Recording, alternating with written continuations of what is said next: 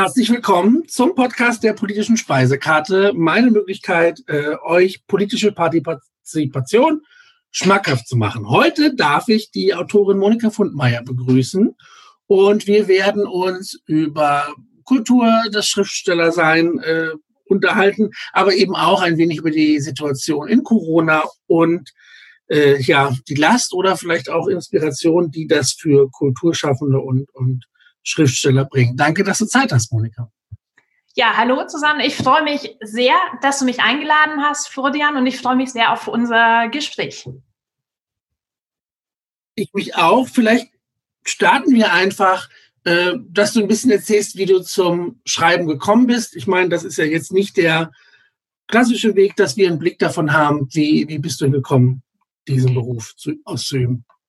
Ja, sehr, sehr gerne. Ähm, tatsächlich äh, ganz das äh, klassische Schema. Zum Anfang war es so, dass ich natürlich als Kind auch schon eine richtige Leseratte war.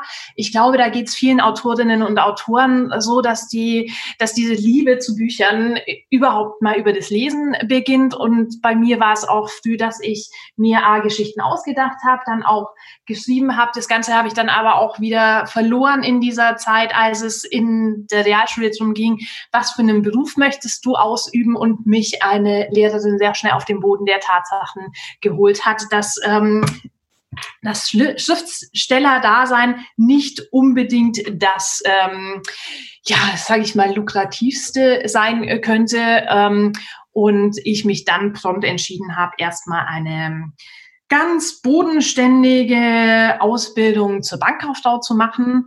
Ähm, habe damit, glaube ich, meinen Eltern auch einen Herzinfarkt erspart. Ähm, habe äh, ja diese Ausbildung äh, gemacht, habe mich dann äh, später nebenberuflich auch weitergebildet, habe studiert, ähm, habe da einige Stationen äh, durchlaufen.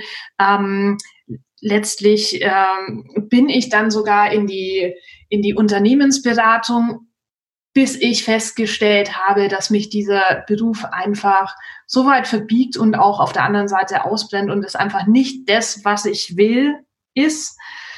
Ja, und der, der Ruf dieses Schreibens nicht verstummt ist und ich beschlossen habe, okay, ähm, das ist das, womit ich mein Leben eigentlich verbringen will. Und äh, für mich gab es dann einfach auch so ein Schlüssel, ja, mit so ein paar Schlüsselerlebnissen, ich mir dann gedacht habe, okay, ähm, ich ziehe das jetzt durch, ich mache das, ähm, dass ich mich darauf konzentriere, Schriftstellerin zu sein, als das zu arbeiten und da zu versuchen, eben Fuß zu fassen und ähm, ja, letztendlich auch davon zu leben. Ich habe ein ähnliches, ich habe ein ähnliches, äh, eine ähnliche Zeit durch. Ich hatte, war erst ein paar Jahre bei der Bundeswehr und habe irgendwann realisiert, dass es das eben nicht ist. Und damals war es durchaus schwer, mir selbst einzugestehen, dass dieses finanziell lukrative, was du angesprochen hast, und so eben eingerissen werden muss, um einen neuen Weg zu gehen, der einfach besser zur Selbstbestimmung passt. War das für dich auch eine, eine Überwindung, diesen Schritt zu machen? Ich meine von, also bei mir war es damals, man hat eine Wohnung, ein Haus, das war also eine Wohnung und, und äh, ein Auto und das musste sich ja dann ändern. Als Student konnte ich mir das nicht mehr leisten und da war natürlich auch ein, ein Stück Angst und Unsicherheit bei mir. Kannst du Ähnliches beschreiben oder war das für dich eine Überzeugungssache? Absolut. Also für mich ging es ähm, genau in dieselbe Richtung, die, die, die du gerade beschreibst, Florian.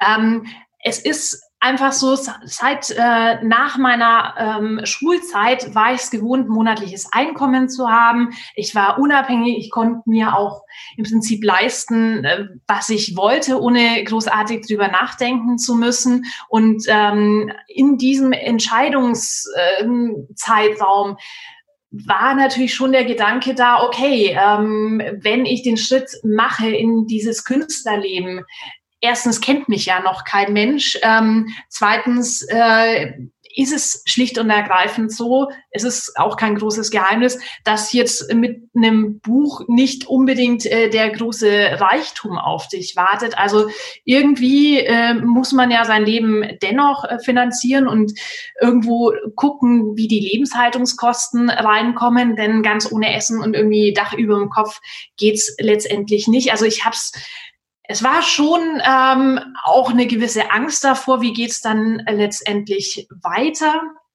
Ähm, ich hatte dann, ja, wie soll ich sagen, also ich hatte dann mehrere Überlegungen. Zum einen war es so, dass ich mir schon immer seit Beginn meiner Ausbildung auch was äh, nebenzu angespart hatte. Also das heißt, ich habe dann einfach auch ein gewisses Polster gehabt, wo ich wusste, okay, selbst wenn die Einnahmen nicht kommen, dann kann ich erstmal ähm, da auch eine, auf, auf eine gewisse Sicherheit zurückgreifen.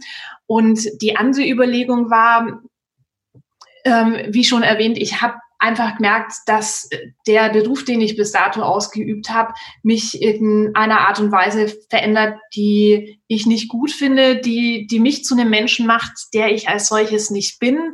Und wenn ich das so weitergehe, dann gehe ich halt auch äh, kaputt äh, letztendlich dann. Und das kann nicht der Sinn des Lebens sein. Und dann habe ich mir natürlich auch überlegt, was die schlimmste aller Konsequenzen wäre, wenn es denn wirklich so ist, dass ich diesen Beruf aufgebe, dieses monatliche Einkommen aufgebe und ja, natürlich schön ist es nicht zu sagen. Ich habe jetzt auch ähm, eine eigene äh, Zwei-Zimmer-Wohnung, in der ich in München lebe. Und ich habe wahnsinniges Glück, dass es noch eine extrem bezahlbare Miete ist. Aber im, im allerschlimmsten Fall war halt für mich dann ähm, so die Frage, was passiert dir denn? Und diese Konsequenzen, die dann passiert wären, die waren für mich bei weitem nicht so schlimm, als wenn ich jetzt diesen Beruf einfach ähm, ja, sage ich mal, ausüben würde, ohne, ohne die Chance mir zu geben, als Schriftstellerin das jemals probiert zu haben. Dieses Durchspielen von Szenarien, ich glaube, da sind wir bei einem ganz spannenden Punkt angekommen. Es ist halt äh, für viele meiner Schüler auch einfach sehr überwältigend, ähm, diese, diese unendliche Zahl an Möglichkeiten. Ich meine, früher waren die, die Bildungs- und, und Arbeitswege deutlich vorgezeichnet und ich erlebe immer öfter, dass die Schüler sehr, sehr überfordert sind in, in dieser Entscheidung, was will ich eigentlich machen und was passiert, wenn ich das irgendwann nicht mehr machen möchte. Ne, da kommt so dieses Thema Selbstbestimmung ja. auf. Und da bin ich ganz bei dir zu sagen, irgendwie, wenn ich, wenn ich weiß, was ich machen möchte, das ist einfach auf einer Ebene mehr wert als das Finanzielle. Ich hatte so dieses, diese Stimme und die hat gesagt, du, dann gehst du halt abends äh, Kellnern oder arbeitest die Nacht durch, aber du kannst quasi in deinem Studium dich mit Menschen austauschen und, und bist in, in einer Umgebung, die dir mehr gibt als dieses dauerhafte Impuls, ich muss was Neues kaufen, um mich kurzfristig glücklich zu machen, weil ich so zu, unzufrieden bin mit meinem Beruf.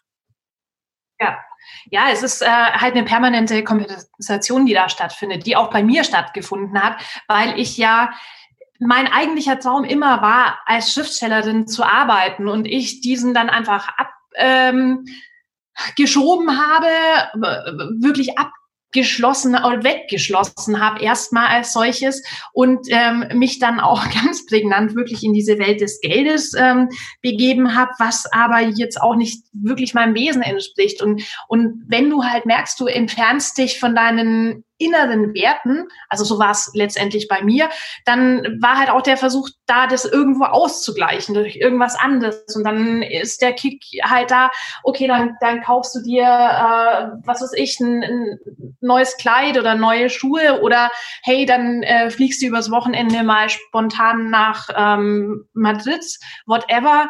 Ähm, und natürlich sind es schöne Erlebnisse, aber im Vergleich dazu, wie mein Leben jetzt ist, wo ich natürlich ein deutlich, deutlich geringeres Einkommen habe als dieses Einkommen äh, damals als ähm, Unternehmensberaterin, muss ich sagen, ich bin mit sehr viel weniger glücklich. Ich, ich muss mich momentan auch in der Wohnung äh, umgucken, die alles hat, was man definitiv braucht. Aber manchmal finde ich es tatsächlich auch schon fast zu voll. Das sind alles Sachen, die aus meinem, ich sage mal, Vorleben dann auch natürlich noch da sind, die ich jetzt auch nicht ohne weiteres wegschmeißen würde, weil das ja auch alles seinen Wert hat und auch alles irgendwo eine, ein bisschen eine Geschichte zum Teil mit dran verknüpft ist. Aber eigentlich bräuchte ich tatsächlich auch weniger, weil mich das erfüllt, was ich jetzt mache, weil ich jetzt einfach schreiben kann, weil ich jetzt Geschichten erzählen kann, weil ich jetzt der Mensch sein kann, ähm, der ich bin. Und mir hat es auch gut getan, weil ich mich tatsächlich auch insgesamt als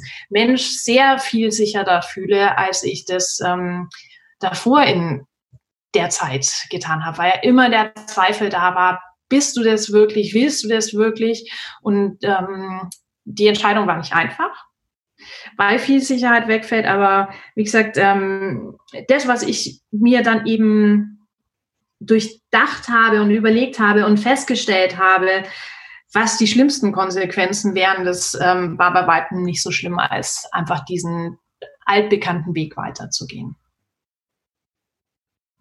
Wenn wir jetzt bei diesen Erfahrungen sind, die wir beide und ich vermute sehr viele andere Menschen auch durchleben, ist natürlich die Frage, wie kann man das irgendwie weitergeben, die, seine Erfahrung teilen. Und äh, du hast mir dankbarerweise eine Leseprobe eines deiner Bücher zur Verfügung gestellt. Da geht's ja, äh, also glücklich, Glück dich heißt es, und da geht's ja auch um Verantwortung, Selbstbestimmung. Äh, vielleicht kannst du kurz erzählen, wie dich dein Prozess, den du erlebt hast, inspiriert hast, äh, diesen Roman, ne, das, mit, einfließen zu lassen. Ja, also äh, tatsächlich äh, steckt da schon auch durchaus ein guter Teil meiner Geschichte drin, in diesem Glück dich. Und der Titel ist auch sehr, sehr bewusst äh, gewählt. Ähm, so dieses, du bist selber verantwortlich für dein Glück, also mach dich selber letztendlich auch glücklich. Ähm, und für mich war mit einer der Gründe, ähm, dieses Buch zu schreiben, tatsächlich auch Anregungen zu geben und zu sagen, hey, äh, da wo du nicht glücklich bist, du musst selber diese Änderungen veranlassen. Und so wie der Verlauf der Geschichte ist, also die, die Hauptfigur, die Nora, ähm, die steckt ja in mehreren Baustellen letztendlich. Also das eine ist natürlich, ähm, was viele von uns sich ja auch öfter erleben, dass in Sachen Herzensdingen nicht alles rund läuft und da steckt sie fest an einem hängt sie fest an einem Typen, der ihr halt letztendlich auch nicht gut tut. Arbeitsmäßig hängt sie auch im Moment in einem Job, den, in dem sie gut ist, aber der halt auch nicht wirklich ihrem Wesen entspricht. Und ähm, letztendlich ist immer die Frage, wie schafft siehst, wie schaffen wir es, dass wir halt diesen Weg finden zu unserer eigenen Zufriedenheit? Und für mich geht's halt auch darum, ich meine, dieses Leben, das wir jetzt in dieser Form haben und egal wer was glaubt oder welcher Glaubensrichtung anhängt, aber so in, in dieser Ausprägung, wie wir im Leben sind, sind wir halt nur einmal. Und ich glaube, es ist wichtig, da auch so eine so eine innere Zufriedenheit zu finden um gut mit sich selber umgehen zu können und dann auch gut einfach mit den Mitmenschen umgehen zu können. Und alles, was wir tun, liegt letztlich in unseren Händen. Und ähm, diese Änderung anzustoßen, darum geht's in dem Buch. Und ähm, ja, für mich war es dieses Medium-Buch, äh, diese Geschichte auch nochmal weiterzugeben. Und ähm, aufgrund dessen war ich jetzt auch schon das eine oder andere Mal zum Beispiel in Schulen auf Vorträgen. Ähm, um da einfach auch mal diesen Blick zu öffnen, um diese Muster aufzubrechen. Mein Gott, du musst nicht unbedingt dich jetzt gleich für den einen einzigen Beruf entscheiden, den du dann bis zu deinem Lebensende ähm, ausübst. Probier was aus, mach was, stell dann aber auch fair fest, das passt zu mir oder das passt nicht zu mir und dann entscheide dich neu. Die Chance ist jeden Tag da, sich neu zu entscheiden so haben wir also einmal das gut aufge eingebracht, dieses, ähm, die eigenen Erlebnisse und so weiter. Ähm, ich habe gesehen, du arbeitest auch teilweise mit äh, der Abbildung von, von Chats, von Social Media, also äh, Instagram oder äh, auch, auch WhatsApp-Nachrichten innerhalb des, des äh, Romans. Und äh, wir haben auch im Vorgespräch schon drüber gesprochen, die Sprache gleich zu Beginn äh, kommt auch sowas wie Fick und Schwanz vor. Ich würde gern noch ein bisschen darüber sprechen, wie, du hast es ja selber schon angedeutet, unsere aktuelle Welt das auch einfach beeinflusst. Also inwiefern dieses das Social Media, unser, unser Sprache miteinander, wie wichtig dir das ist, das auch einzubringen in Romane, statt ja nur dieses klassischen ästhetischen Distanzierten. Ja, ähm, für mich ist es äh, so, dass natürlich äh, das einfach eine ganz essentielle Form ist, wie wir mittlerweile miteinander kommunizieren. Und ich glaube, gerade in dieser Zeit, ähm, die wir jetzt erleben, in der Pandemie, äh, sind die technischen Kommunikationsformen, die Chats über WhatsApp oder dann beispielsweise auch über Dating-Apps wie Tinder nochmal sehr viel intensiver äh, geworden, als dass wir uns halt einfach treffen können. Und ich finde es notwendig, das durchaus auch in Bücher mit aufzunehmen, wie wir uns aktuell unterhalten und im nächsten Schritt vielleicht auch schon Gedanken anzustoßen, wie werden wir uns in Zukunft austauschen? Ähm, wird es dann noch auf, auf diesem Wege sein mit den Chats oder wird es dann ausschließlich Videocalls letztendlich sein? Werden wir Hologramme hin und her schicken? Wie auch immer ähm, dargestellt werden sollte, in dem Buch finde ich schon immer was, was Aktuelles und ich finde es dann auch visuell schön, weil ich glaube, ähm, ja, in, in ich sage jetzt mal, unserer Generation oder der, ähm, ich zähle mich, also ich, ich zähle mich jetzt so unter, unter die Jüngeren oder auf jeden Fall alles, was unter 50 ist, nutzt es sehr stark, äh, diese Kommunikationsform mit, mit Chats und, und Medien. Und dann halt auch mal schneller und flotter und direkter. Äh, du wirst ja keinen Roman in deinen Chat letztendlich reinschreiben. Und dann muss auch direkt mal angesprochen werden, was halt Sache ist, sag ich mal so. Super wichtig. Ich habe letztens ein Gespräch mit zwei Freundinnen geführt und da ging es darum, um die, äh, kurz weg vom Buch, um, um Sprache allgemein, um äh, da, die, die Darstellung von, von den Gen, also von, von, von, der, von Gendern. Die, ne, nämlich das Sternchen, den Doppelpunkt und so weiter. Und äh, da haben wir auch drüber gesprochen und irgendwie kam dann am Ende dieser Gedanke, wenn sich die Sprache nicht verändert, kann sich eigentlich in der Gesellschaft auch nichts verändern. Das heißt, ich muss eben, wenn ich jetzt möchte, dass beispielsweise Menschen offener miteinander sprechen, dann muss ich auch eine offene Sprache haben, damit ich denen das präsentiere. So funktioniert es und nicht dieses, ich, ich verpacke das ganz schön und die Meinung muss quasi erst oder das, das, der Inhalt muss erst kodiert werden da stimme ich absolut zu. Sprache ist, denke ich, der erste Schlüssel. Ähm, und die Verbindung dann letztendlich zur Welt. Und wenn Sprache was ausschließt, dann wird es in der Welt nicht stattfinden. Und ähm, ich habe in letzter Zeit auch des Öfteren äh, Diskussionen zu den Themen. Ich hatte auch das ähm, in, in dem Zusammenhang, gerade mit dem Gendern mit einer Freundin, die auch eine sehr, sehr selbstbewusste Person ist und, und äh, eine ganz tolle Frau. Aber es war halt auch so dieses, ja, man sieht doch im Endeffekt, dass ich eine Frau bin letztendlich. Warum ist es dann wichtig, das nochmal extra zu betonen? Ähm, und ich bin dann auch noch mal ein bisschen zurückgesprungen äh, in, in der Zeit, in der ich in die Schule ging und, und klein und jung war.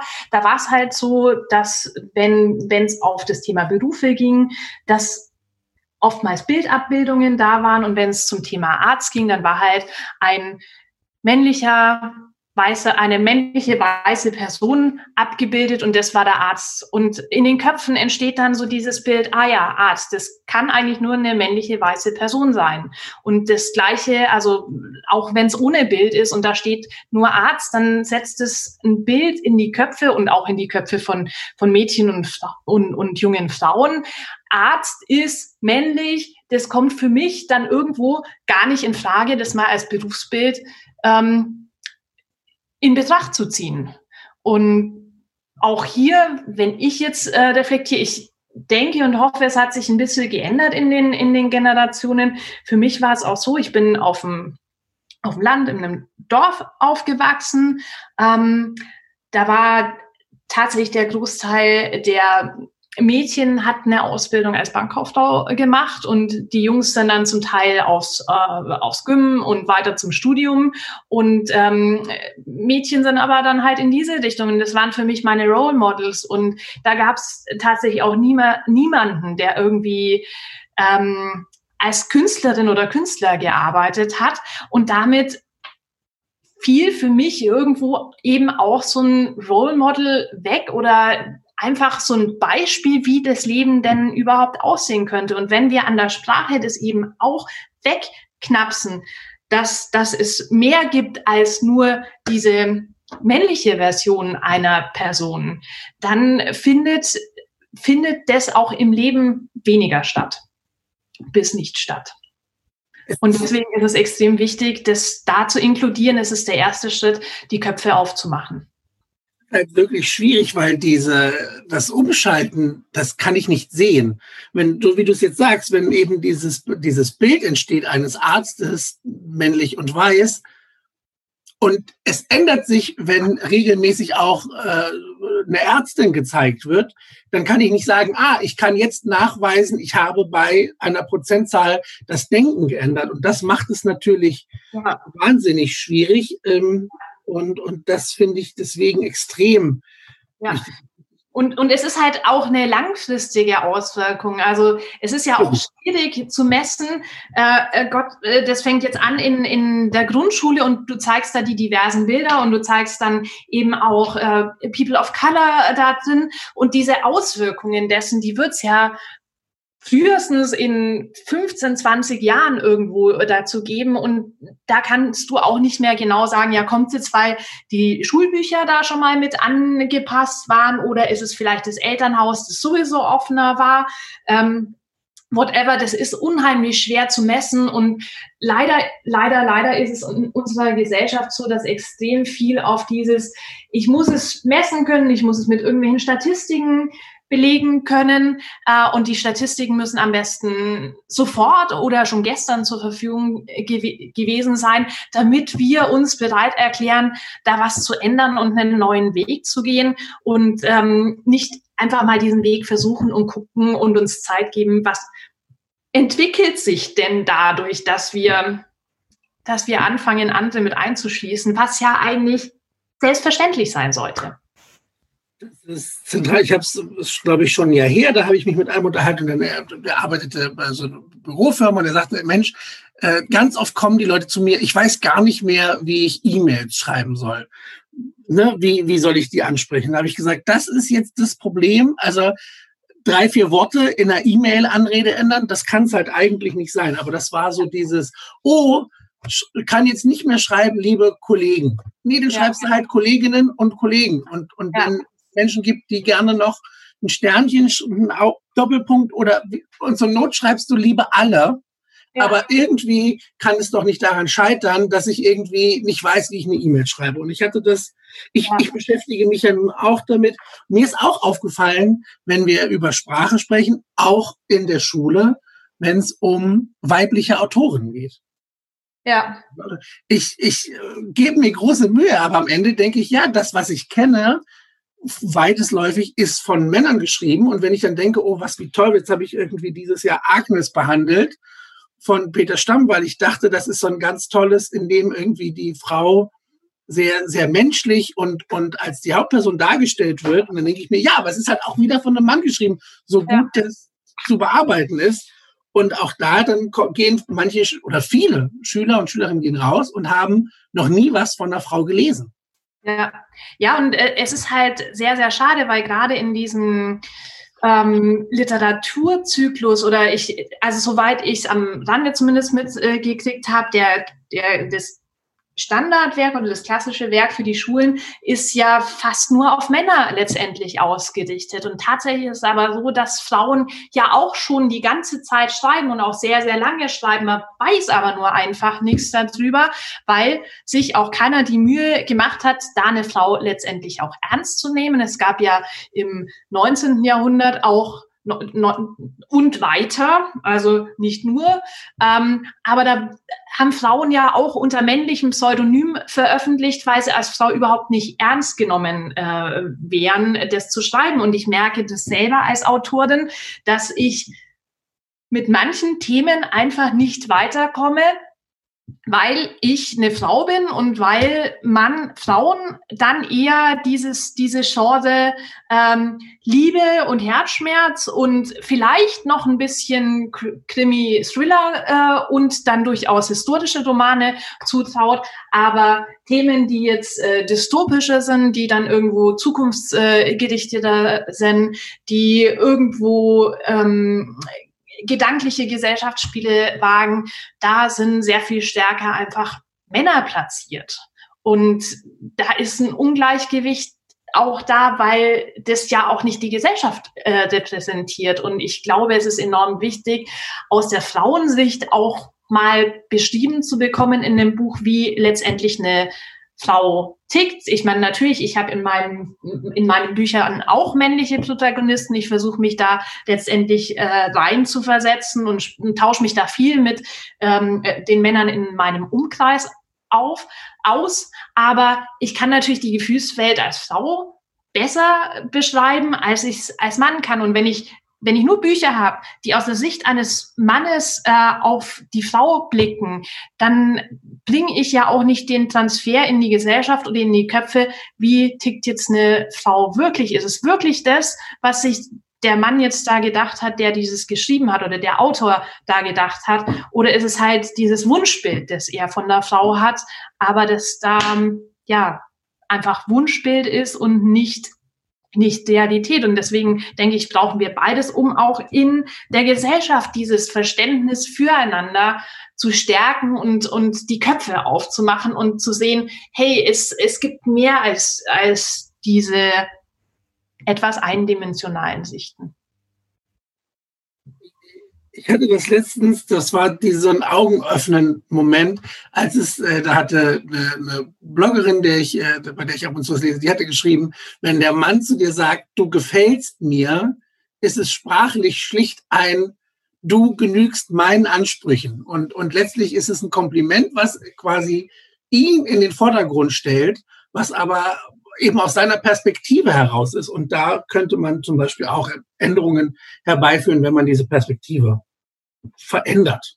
Ja, ja, und, und da kriege ich vielleicht auch einfach ein besseres Gespür dafür, wie kann ich wertschätzend mit dem Menschen umgehen, der mir da gegenübersteht und nicht einfach nur aus meiner Sicht wertend äh, diesen Menschen auf irgendeine Schiene letztendlich stellen was mir an dieser Stelle auch wahnsinnig wichtig ist, äh, weil ich auch, auch Menschen kenne, du hattest es gesagt, bei Frauen wird irgendwie diese Genre irgendwie, es muss um Liebe gehen und so weiter. Und du hast gesagt, ich möchte das gerne auch aufbrechen. Was wichtig ist, die Menschen können halt so sein, wie sie wollen. Ich kenne durchaus Frauen, die nur Liebesfilme oder nur Liebesroman lesen. Das ist ja ihr gutes Recht. Wichtig ist halt irgendwie, dass wir ein Angebot schaffen und quasi so viele Menschen wie möglich irgendwie beteiligen und eben auch abbilden. Es ist ja, spricht ja nichts dagegen, sowas genau. zu machen. Nur man kann halt nicht andere ausschließen in, in meinem Richtig. Kopf.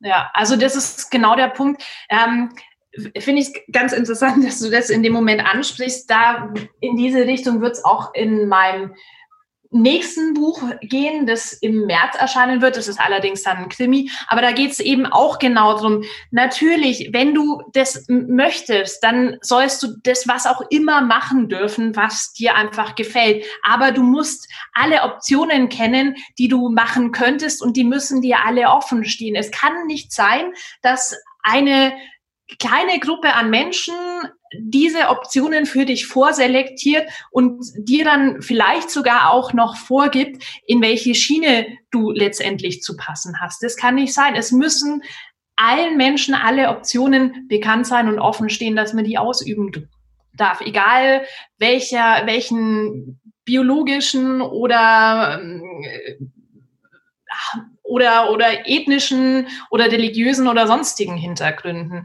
Es muss einfach für alle, die das da sein, weil ich glaube, dann profitieren wir auch als Gesellschaft am meisten, weil wir damit unterschiedliche Blickwinkel reinkriegen äh, und jede, jede frische Idee ähm, erzeugt ja dann wieder neue Ideen. Man tauscht sich aus und aus dem raus kann man, kann man wachsen halt so ein Gedankenpotenzial, was ich einfach äh, habe. Man könnte ja jetzt äh, polemisch sagen, über Jahrhunderte wurden 50 Prozent des Wissens und der Perspektive weggeworfen, weil ich eben nur männliche Perspektiven betrachtet habe. Und äh, ich finde Hannah Arendt dann immer ganz, ganz treffend, die gesagt hat, wenn ich äh, die Menschen in China die Frauen in China, die da auf dem Feld arbeiten, frage, ob die glücklich sind, werden die sagen ja, weil das irgendwie das Leben ist, was sie kennen und damit sind sie zufrieden. Wenn sie aber eine, eine Bildungsmöglichkeit erhalten, dann, dann möchten sie vielleicht was anderes. Und erst dann ist ihre Entscheidung möglicherweise eben doch auf der Farm oder ähnliches zu arbeiten. Erst dann ist sie fundiert und damit eben auch nachhaltig. Ich stimme dir auch dazu. Ich denke auch, dass über die Jahrhunderte wirklich viel ähm, Kopf- und Gedankenpotenzial abgeschnitten wurde. Ich meine, stell dir vor, du hast in dieser Bevölkerungsgruppe, die du nicht beachtest. Und es ist egal, ob das jetzt Frauen sind oder People of Color sind ähm, oder grundsätzlich Leute mit Migrationshintergrund, die weniger beachtet werden. Stell dir vor, du hättest da jemanden, der möglicherweise, wenn er die Bildung hätte, den Schlüssel finden würde, um Krebs zu heilen. Und das ist nicht möglich, weil dem die Bildungsmöglichkeiten offen stehen. Wie bescheuert. Wir haben über Jahrhunderte unser Potenzial verschenkt. So würde ich es durchaus stehen lassen. Ja.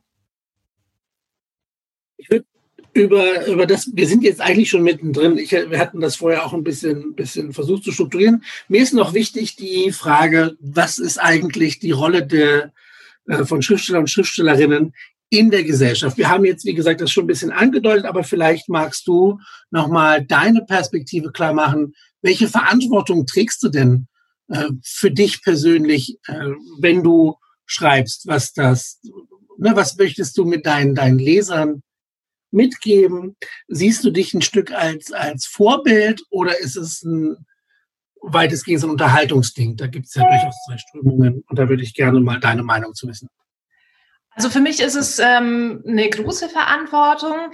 Ähm, auch da gibt es natürlich ganz unterschiedliche Ansprüche in, ähm, mit meinen Kollegen oder in der Liege meiner Kolleginnen und Kollegen, die das für sich definieren können. Für mich ist es so, ich sehe mich da in einer ähm, großen Verantwortung, weil ich denke, ich bin überzeugt davon, dass Worte letztendlich einfach auch Gedanken bilden und dass aus Gedanken dann letztendlich auch Taten werden. Und das, was ich in meinen Büchern darstelle, das, ähm, dafür bin ich dann letztendlich auch verantwortlich, ob ich gute Ideen in die Köpfe setze, ob ich die Menschen irgendwie zu einer positiven Überlegung antrigger, ob aus der Geschichte, die ich letztendlich erzähle, vielleicht auch eine Reflexion auf das eigene Leben stattfinden kann oder ob sich dann ähm, ja vielleicht einfach auch schlechte Verhaltensmuster aus diesen Büchern ergeben. Und äh, in meinen Büchern versuche ich das Schlechte zu verhindern. Ich bin da auch nicht perfekt und sicher ist da auch immer Luft nach oben. Aber mir ist wichtig, ähm, ganz am Ende meiner Bücher irgendwo einen positiven Umgang mit sich selber und, und den anderen, zumindest einen Grundstein dazu zu legen. Es ist natürlich so, dass ähm, zum einen möchte ich ja auch ein bisschen Geld mit den Büchern verdienen, muss ich auch zwangsläufig. Zum anderen steckt ja tatsächlich auch einiges an Arbeits- und Lebenszeit in den Büchern und nicht immer ist natürlich da jedes Thema und gerade anspruchsvollere Themen das, was äh, die höchsten Verkaufszahlen bringt.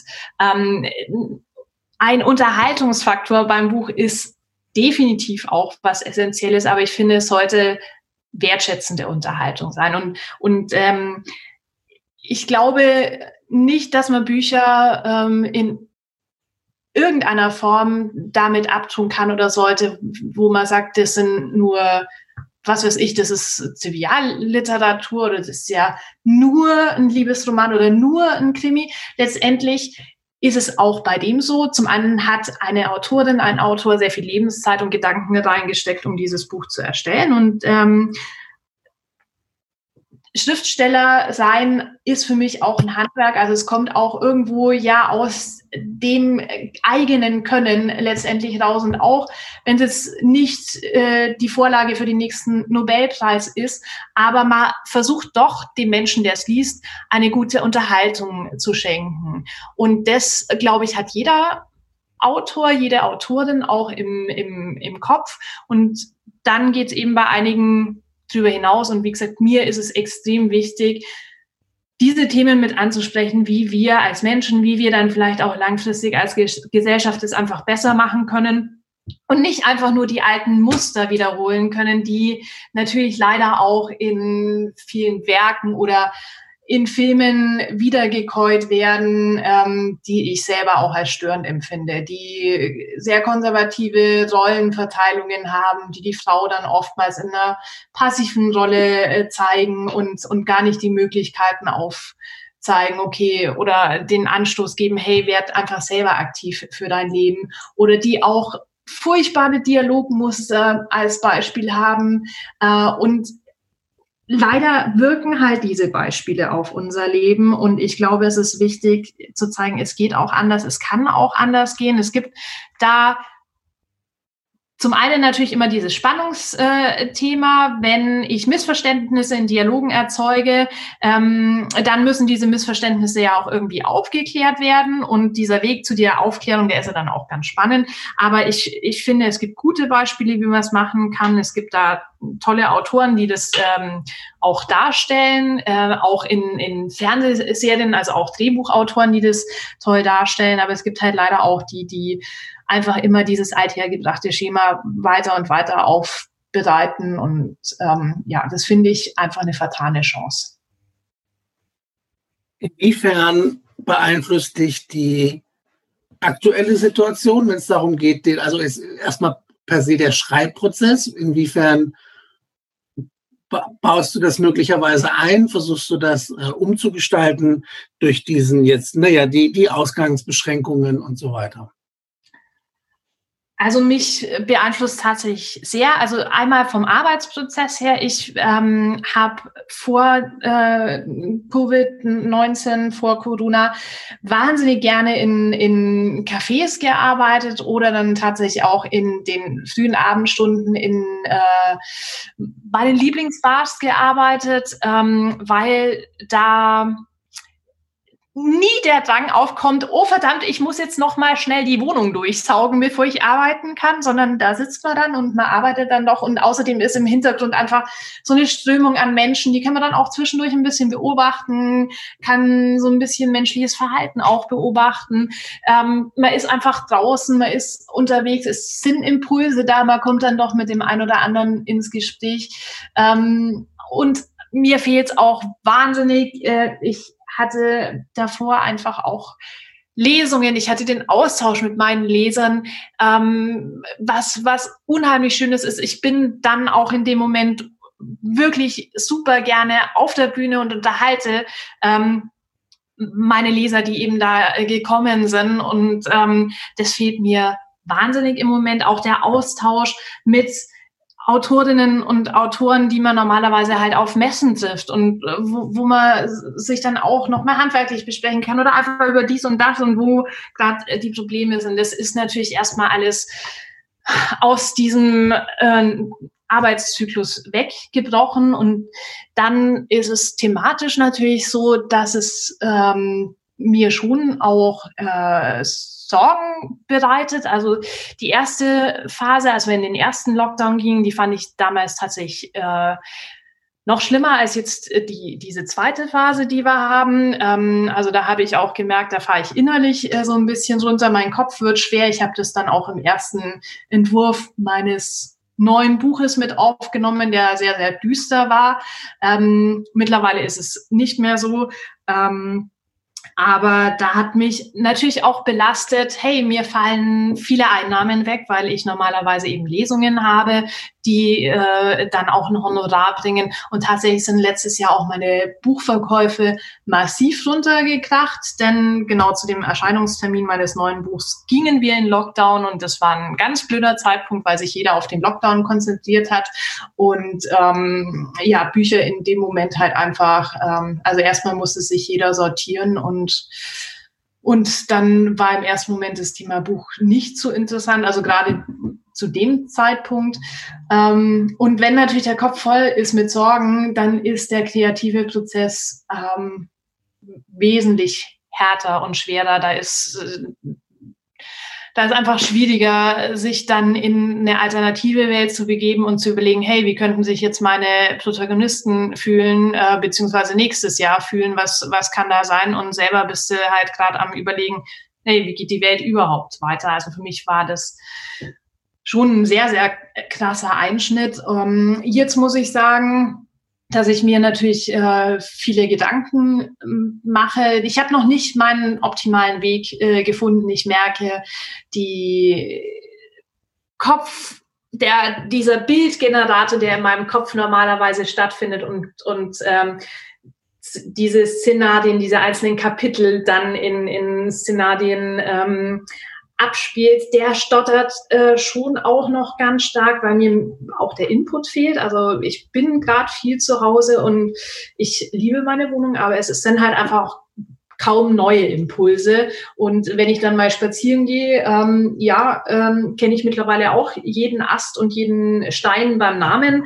Ähm, es ist es ist wenig Austausch da, aber es, es geht weiter, weil es einfach weitergehen muss. Und ähm, das Gedankenspiel ist dann natürlich, wie wird unsere Welt aussehen nach der Pandemie? Kann, kann, kann man ein positives Bild vielleicht auch damit erzeugen, weil ich natürlich viele negative Szenarien im Kopf hätte für Bücher, aber mir geht selber im Moment dieses negatives Szenario so im Kopf, dass ich mir denke, wenn ich ein Buch in die Hand nehme, ich möchte nicht noch mal noch mehr Negatives drüber lesen, sondern ich möchte auch gerne einfach eine Perspektive haben, wie wir es vielleicht besser machen können.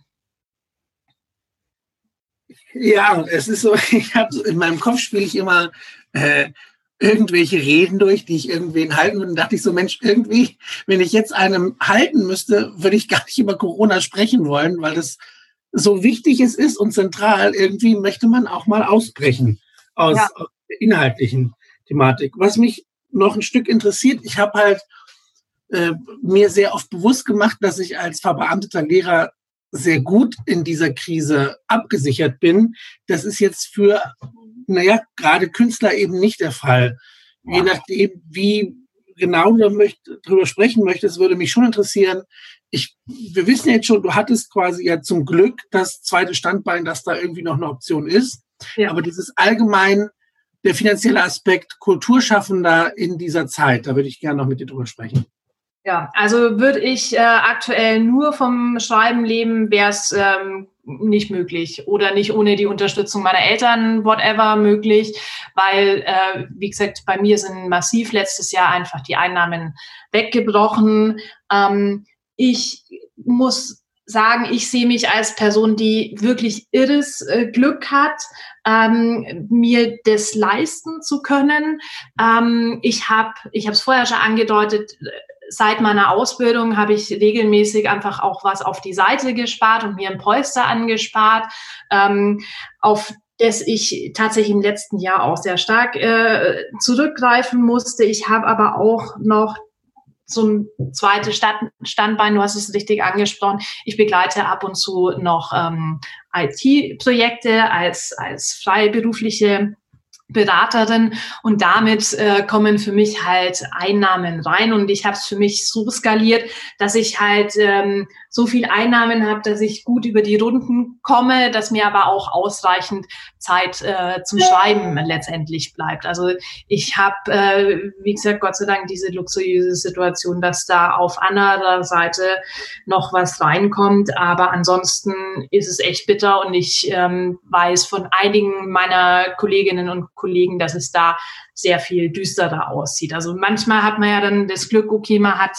einen Partner, der dann äh, ein festes Einkommen hat, ähm, der das dann natürlich stärker stemmt, aber es gibt ja auch genug, die dann Single sind und ähm, die dann äh, schon ganz schön schwer kämpfen, über die Runden zu kommen. Denn Kunst wird halt leider nicht als systemrelevant äh, betrachtet. Und es ist wirklich schade und ähm, vielleicht kommt irgendwo mal die, der Bogen dazu, dass ich glaube, gerade in dieser Pandemie sich auch viele Menschen ähm, mit Streamingdiensten dann über Wasser halten und über Netflix oder ähm, Amazon Prime oder Apple Plus oder Disney Plus oder whatever, äh, sich ja auch versuchen abzulenken. Und die Inhalte, die da drin sind, die sind ja auch von ähm, Drehbuchautorinnen und Drehbuchautoren geschrieben. Da sind Schauspieler, äh, die das Ganze gestalten. Da sind ähm,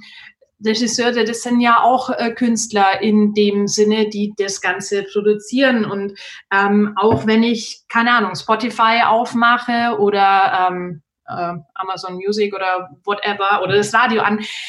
Das, was da als Content rauskommt, das hat auch ein Künstler irgendwo sich ausgedacht und ähm, aufgenommen. Und ähm, wir konsumieren so und das ist einfach da und das ist so selbstverständlich da. Aber dass dieser Künstler und die meisten sind halt leider nicht die, die dann ähm, Miley Cyrus heißen oder keine Ahnung, die da Millionen verdienen, sondern es sind viele, die in den Startlöchern stehen, die jetzt irgendwo ihre ersten Schritte machen, um dann vielleicht in fünf Jahren äh, bekannter zu sein oder die vielleicht gar nicht bekannt sind, aber regelmäßig auf Konzerten die Menschen unterhalten und den Menschen ja auch gut tun. Und äh, dieses kulturelle Leben, was uns ja wahnsinnig gut tut und was wir so als selbstverständlich nehmen, aber keiner ist letztendlich bereit, das als relevant zu sehen oder dann große Beträge dafür auszugeben. Aber ähm, das bereitet uns Künstlern auf der anderen Seite halt das Problem, dass wir auch irgendwo essen müssen und ein Dach über dem Kopf brauchen und äh, Heizung wäre auch ganz nett und ein bisschen Strom. Ähm, wir müssen halt auch von irgendwas leben, damit andere dann unsere Inhalte konsumieren können. Und ich denke, auch Bücher sind durchaus in dieser pandemischen Zeit äh, etwas, was die Gedanken der Leser auf andere Gedanken bringen kann. Und wenn es nicht mehr da ist, weil der, die Autorin, der Autor halt selber nicht mehr äh, schreiben kann, sondern irgendwas anders machen muss, dann wäre, glaube ich, eine, eine große Lücke auch da. Ist halt auch so eine Frage der Identität des, der, der Gesellschaft. Ich höre ganz oft, dass äh, die Autobranche, das ist Deutschland und, und das ist unsere Marke. Und dann sind wir wieder bei diesem wirtschaftlichen. Ja, man sagt durchaus, also ich, wir kennen das Deutschland, Land der Dichter und Denker und so weiter. Wir machen nicht sonderlich viel, ich sage mal in den letzten Jahrzehnten durchaus, um das irgendwie, dieses Image zu fördern, wenn wir darüber sprechen. Ne, ja. ist, also was ich... Ähm, Prioritäten sind einfach anders. Im Moment ja. wirkt es jedenfalls so. Ja, also was ich auch krass finde, ich, äh, ich habe irgendwann im Sommer, als dann auch diese Diskussion äh, losging, hey, wir müssen da irgendwelche Förderungen für die Autobranche äh, locker machen. Und dann gab es natürlich auch ähm, die Diskussionen, ja, wir brauchen auch Förderungen für Kulturschaffende. Und im Zuge dessen ist mir auch eine Statistik untergekommen, ich, ich kann die Zahlen leider nicht mehr aus dem Kopf sagen. Ich bin da, ich soll es mal, mal irgendwann abspeichern, aber ich, ich, ich denke mal dann immer nur, ach krass. Ähm, und dann ist es für mich persönlich meistens abgehakt. Aber ich war verwundert, welch großer Anteil. Und ich glaube, es war schon irgendwas um die 20, 25 Prozent, die Kulturschaffende sind oder etwas, das an den Kulturschaffenden letztendlich mit dranhängt. Und sei es dann Tontechniker oder ähm, ich sage mal im Fall von Büchern, Druckereien oder sonstiges, ähm, die dann einfach an diesem, an, an dieser Branche letztendlich mit dranhängen. Aber Kulturschaffende haben schlicht und ergreifend nicht diese eine große Stimme, die haben nicht diese eine große Lobby. Es ist, ähm, es ist bei einem Autokonzern oder wenn ich die Autokonzerne in Deutschland zusammenfasse, dann ist es, glaube ich, eine sehr überschaubare Nummer und dann kann ich relativ schnell ähm, auf die was weiß ich, fünf Bilanzen äh, gucken und sehe, ah ja, okay, das ist deren Ertrag, das ist deren Gewinn, das ist das, was die an Steuern äh, zahlen, das sind die Menge an Arbeitnehmern, die die haben, dann wird es halt relativ schnell transparent. Ich, ähm, die Schwierigkeit im Vergleich zu Künstlern ist dann halt, es gibt die Zahl kannst du nicht so einfach festhalten. Also es gibt natürlich die einen, die sind in der Künstlersozialkasse auch registriert, die hauptberuflich Künstler sind. Dann gibt's aber solche, die halt sagen, ja, okay, ich, ich äh, gehe halbtags äh, dann einfach äh, äh, noch zu Rewe an die Kasse und schreibe die andere Zeit äh, mein Buch die das als Nebenerwerb dann irgendwo haben, die sind genauso Künstler, die sind aber in, die tauchen aber im Zweifel in keiner Statistik auf. Und du kannst dann halt auch schwer auslesen, was für ein, ähm, was für eine unmittelbare Auswirkung hat dieser Künstler auf den Rest der Gesellschaft. So wie ich zum Beispiel, also ich habe einen Teil meiner Bücher auch als Self-Publisher rausgebracht und dann kann ich halt sagen, hey, ich beauftrage dann eben Grafikerin, ich beauftrage eine Marketingfirma, ich beauftrage einen Fotografen. Das heißt, aus meinem Geldfluss werden dann auch wieder andere Personen beauftragt. Aber das ist unheimlich schwer, das nachzuvollziehen. Und ich glaube, deswegen ist es auch nicht so transparent für die Politik, was da letztendlich dahinter steckt. Und ich glaube, die, die, die Gastro hat da durchaus ein ähnliches Problem. Ich meine, es ist ein bisschen sichtbarer, was äh, wir für Restaurants haben, aber es ist natürlich sehr viel zerklüfteter, ähm, die Menge an Restaurants und auch ungefähr 25 bis 30 Prozent hängen an diesem Gastrogewerbe in Deutschland.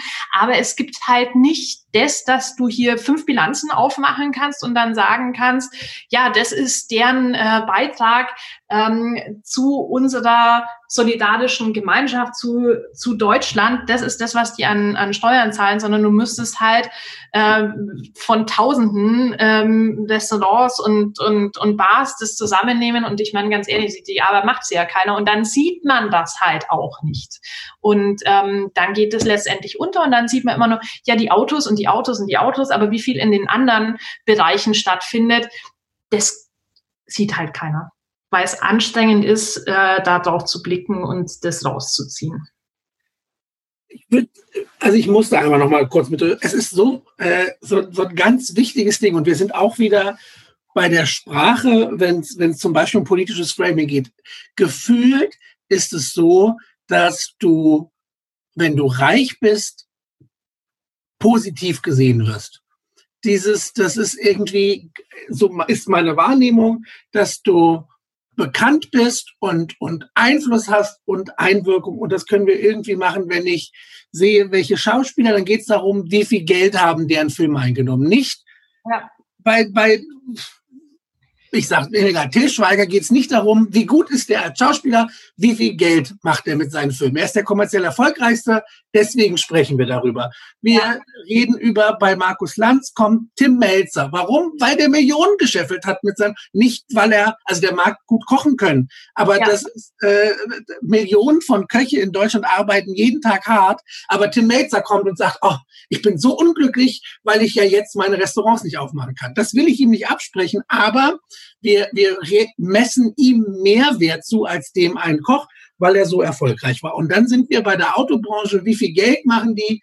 Die Familie Quant von Audi ja. kriegt Geld ausgeschüttet dafür, dass sie Erben sind von jemandem, der das gegründet hat. Und damit kennt man den Namen, die, die, dieses, naja, Wertschaffende ist aber eben längst, es ist allerhöchstens diese, das, das Kapital, aber sowas eben wie wie, was weiß ich, wenn jemand ein Lied produziert, das irgendwie Millionen Menschen hilft in einer schwierigen Phase, das wird, ist es schwer. Du hattest es angesprochen, das ja, wahrzunehmen. Ja. Aber so geht unsere Gesellschaft damit nicht um. Bist du reich, hast du, hast du eine Stimme und sonst fällt sehr viel weg. Das ist leider so. Also es, ich finde es auch echt eine Missentwicklung. Es ist total schade, dass wir so sehr auf unseren monetären Wert abgestellt sind.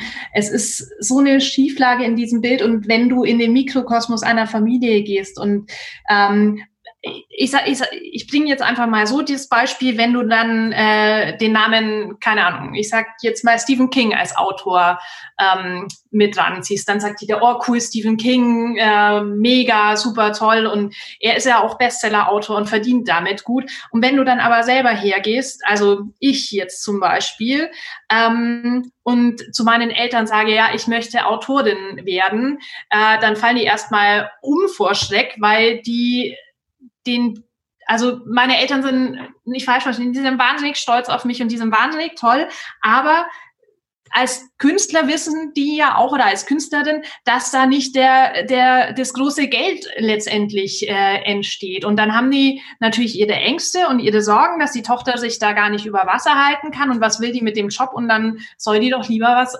Ordentliches lernen. Und ich denke, bei den Schauspielern ist es auch so. Till Schweiger, da sagt die, oh cool, äh, möchte ich unbedingt treffen und ich will ein Autogramm haben. Und äh, gehst du dann als ähm, als normaler Mensch irgendwo hin und erzählst in deinem Bekanntenkreis, ja, ich möchte Schauspielerin oder Schauspieler werden, äh, dann sagen die ersten, äh, was ist denn das für eine Schnapsidee? Also wenn du in einem Status bist, anzufangen oder nicht bekannter Schauspieler zu sein ähm, oder einfach nur an irgendwelchen kleineren Bühnen zu spielen, die machen das auch aus Leidenschaft und die machen das wahnsinnig toll, aber die, die, die Einnahmen sind nicht gut und das Standing in der Gesellschaft ist auch schwierig. ist Es im Künstlerbereich vielleicht noch etwas anders, aber in der allgemeinen Gesellschaft, da wirst du halt belächelt, ähm, dass du Autorin, Autor, Schauspielerin, Schauspieler, dass du da irgendwas bist, ähm, weil du ja nicht hier die große Kohle reinbringst. Damit sind wir wieder, wo wir angefangen haben, wenn ich frage, was, was möchte ich machen? Und ich wollte gerade sagen, für junge Menschen, aber eigentlich nicht für junge Menschen, also nicht nur. Wenn ich, wenn ich mit 50 mich umentscheiden möchte, dann bitte, ne, lebt das Leben, ja. das äh, dich nachhaltig glücklich macht. Das ist irgendwie das, was wir hoffentlich äh, mitnehmen können. Und zum Abschluss ja. äh, würde ich vielleicht noch ganz kurz was sagen. Meine Uroma hat auch immer schon gesagt, ähm, das letzte Hemd hat keine Taschen. Und ähm, da ist so wahnsinnig viel dran, weil du kannst noch so viel Geld scheffeln. Du kannst ja nichts mitnehmen, wenn du stirbst. Aber du kannst äh, dann vielleicht auf ein Leben zurückblicken, das dich eben glücklich gemacht hat, wenn du wirklich das getan hast, was deinem Innersten entspricht und wenn du wirklich die zu dir so gestanden hast und gesagt hast, ja, das ist aber das, was ich bin und ähm, ich lebe soweit damit und ich lebe sehr viel glücklicher damit, als wenn jetzt einfach nur mein, mein Konto voll ist. Aber nur Geld zu scheffeln und dafür dann auf ein unglückliches Leben zurückzublicken, das ist, glaube ich, Lebenszeit verschwendet. Ein schönes Schlusswort. Vielen Dank dass du dir die Zeit genommen hast, dich mit mir auszutauschen. Äh, es waren so viele Sachen, die wir hätten auch noch besprechen können. Äh, vielleicht finden wir in der Zukunft ja nochmal die Zeit, uns miteinander zu Sehr, sehr gerne. Ich sage auch ein großes Dankeschön, hat mir wahnsinnig Spaß gemacht, fand ich wahnsinnig interessant und ich könnte, glaube ich, noch drei Stunden weiterreden mit dir. Dankeschön. Gern. Vielleicht zum Abschluss gibt doch den Zuhörern noch, wie sie dich finden können, wenn sie mal äh, was lesen wollen oder so weiter, dann wäre jetzt vielleicht noch die Möglichkeit zu sagen, wo sie das machen, wenn sie sich über dich informieren. Genau, also ähm, Monika Pfundmeier ähm, ist auf Google ein Begriff, der, da findet sich relativ schnell auch meine äh, Webseite. Und wichtig ist Pfund wie Kilo und Meier mit Eier. Ich sag's nur. Ansonsten bücherseitig habe ich zwei historische Romane geschrieben. Einmal Blutföhre. Ähm, das äh, ist auf einer Sage beruhend, äh, eine Legende von einem Baum, der wächst, um die Unschuld eines Menschen zu beweisen. Und das zweite ist Löwenblut, beide spielen im 13. Jahrhundert. Glück dich ist ein ganz besonderes Buch für mich und ähm, das lege ich all jenen ans, all jenen ans Herz, die ja auch ein bisschen über die Veränderungen gerade nachdenken und äh, ihr Leben selber in die Hände nehmen wollen. Und dann äh, gibt's bald zwei Krimis von mir. Der erste ist Kreuz Kruzifix, letztes Jahr erschienen. Ähm, Regio-Krimi spielt in Oberammergau. Der nächste kommt im März 2021, äh, wird heißen Die blaue Reiterin und ähm, ja, holt eben äh, genau diese Themen ab, dass es nicht sein kann, dass nur eine bestimmte Elite uns vorgibt, was wir tun möchten, aber auch dieses, ja, dass eben ein sehr schlechtes Gedankengut überlebt hat und was das Ganze mit uns macht. Genau, und das findet ihr auf, auf meinen Internetseiten. Ihr findet mich auf Instagram, ihr findet mich auf Twitter und ähm, ja, hoffentlich bald auch wieder auf irgendwelchen Lesungen. Dankeschön. Bis bald.